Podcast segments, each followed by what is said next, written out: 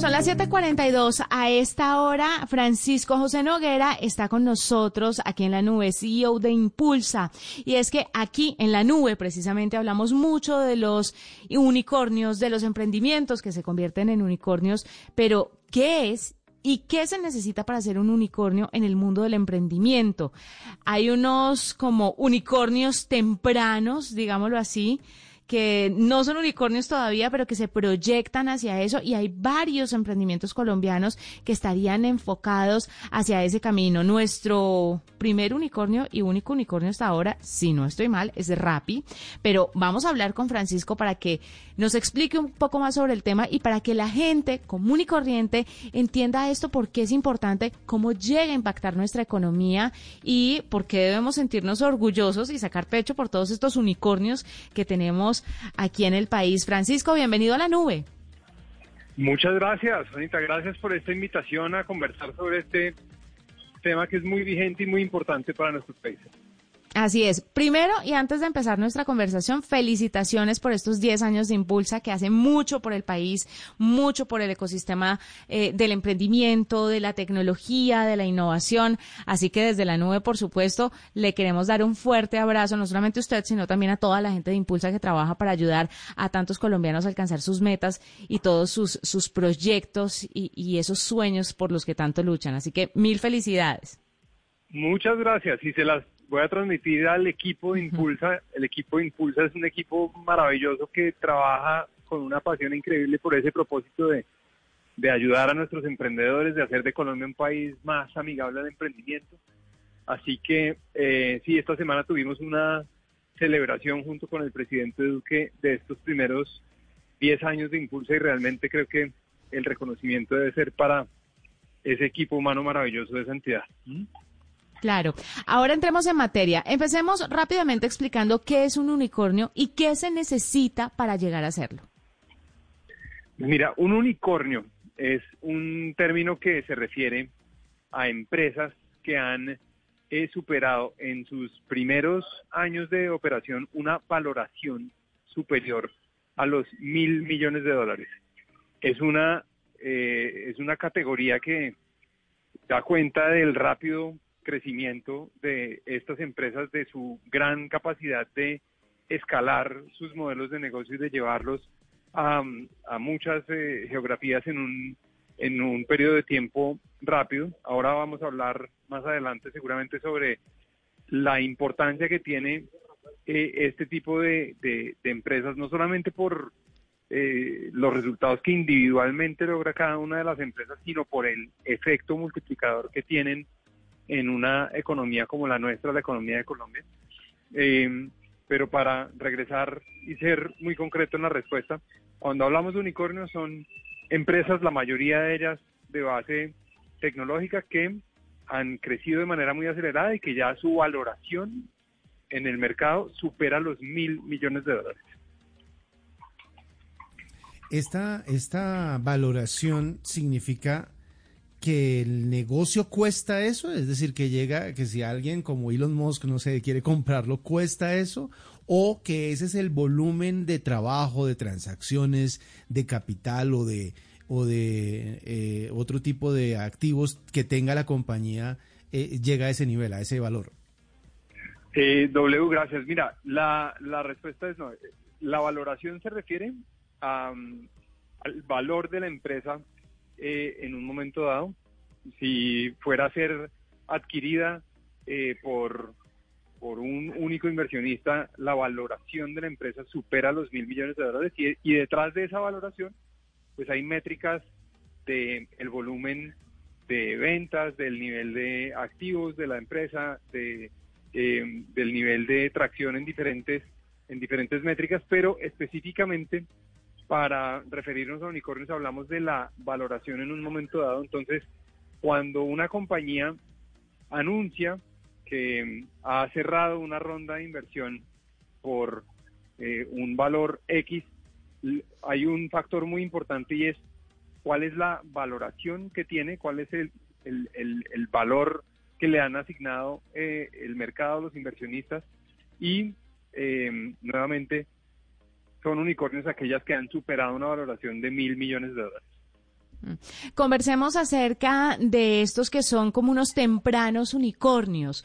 ¿Por qué se puede llegar a proyectar una empresa y cuando los meten en esa categoría de que pueden llegar a ser unicornios, eso es porque 100% de las probabilidades va a pasar o existe la posibilidad de que se eche para atrás y eso cómo llega a impactar a una empresa o a un emprendimiento, una startup colombiana?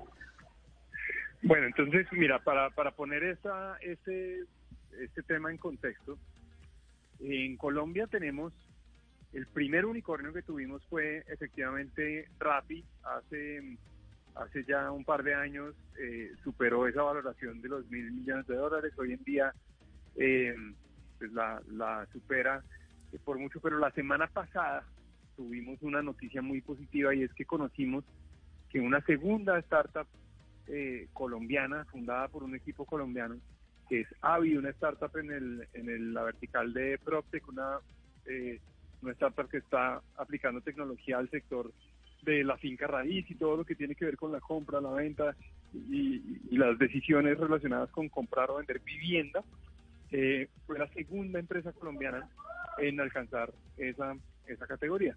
Esa es una gran noticia, entre otras porque el equipo fundador de Avi son son dos los cofundadores, Sebastián Noguera y Green McNulty eh, Escayón, que es eh, una mujer fundadora, mamá de dos niños y, esperando su tercer hijo.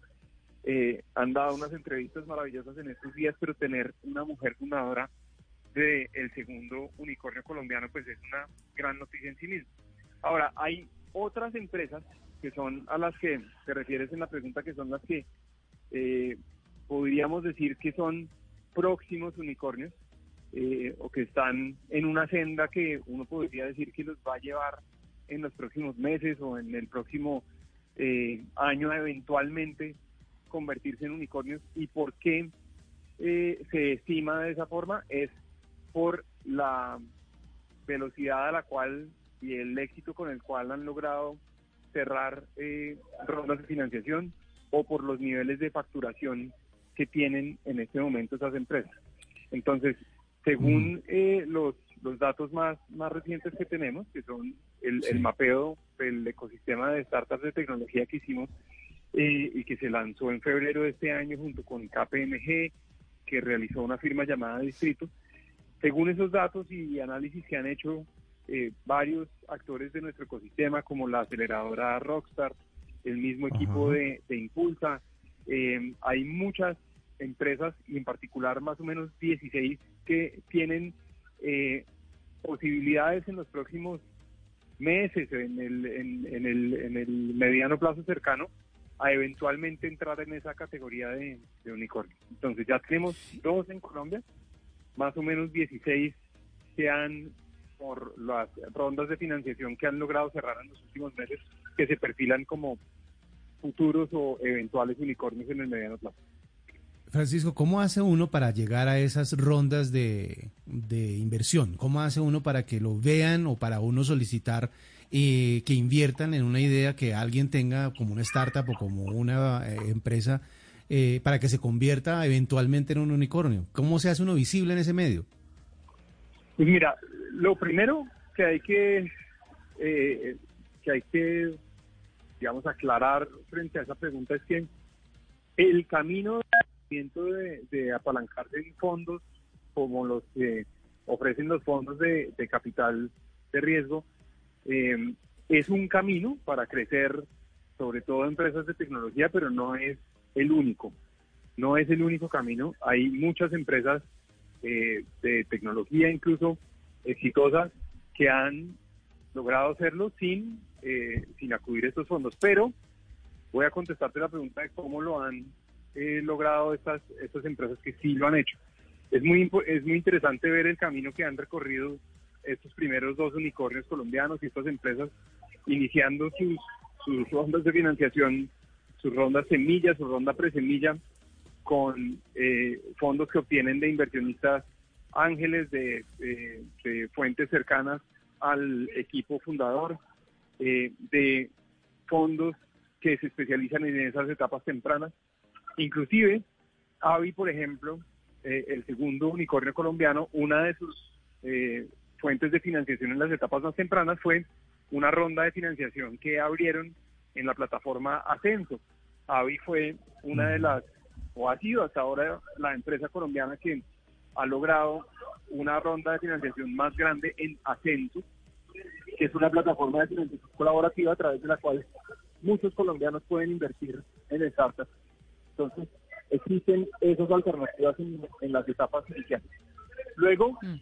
hay un, camino que muchas de estas empresas han, eh, han eh, optado por, por tomar y es aplicar y ser aceptadas en una de las principales aceleradoras, eh, en una de las aceleradoras de renombre en Latinoamérica o a nivel internacional, aceleradoras aquí en el país como, como Rockstar, a quien mencioné hace un momento, eh, digamos que son muy, eh, muy efectivas en preparar a las empresas para sentarse en la mesa con inversionistas y con fondos de capital. Impulsa eh, en alianza con Platzi tuvo un programa hace unas semanas también para preparar empresas para ese proceso. Y Y Combinator es un programa donde muchas de estas empresas que están perfiladas como futuros unicornios han pasado por él. Y ahora les puedo contar un momento eh, los, los resultados que las empresas colombianas están obteniendo al presentarse a ese tipo de aceleradoras. Esos son, son caminos, programas de aceleración especializados en conectar a las empresas con ese tipo de fondos eh, para hacerse visibles. Yo destacaría esa eh, como una estrategia clave para las empresas que aspiran a, convertirse en unicornios. Mm. Pues Francisco, estamos muy agradecidos por este ratico que nos que nos acompañó para contarnos un poquito sobre los unicornios, sobre qué se necesita para hacer un unicornio, sobre esos ejemplos de compañías colombianas que están logrando cosas increíbles y que definitivamente impactan de una u otra forma a, los colombianos. Eh, la economía, pero además, ¿sabe qué W? El ejemplo. Cada vez que, que estos casos se presentan, yo creo que la gente, mucha gente dice, sí se puede, cada vez pueden más, yo por qué no, y eso va jalando y eso va impulsando. Entonces está muy bueno que, que, pongamos en el panorama todas estas startups colombianas que están haciendo cosas tan importantes en el mundo. Francisco José Noguera, CEO de Impulsa Colombia, que nos acompaña a esta hora aquí en la nube.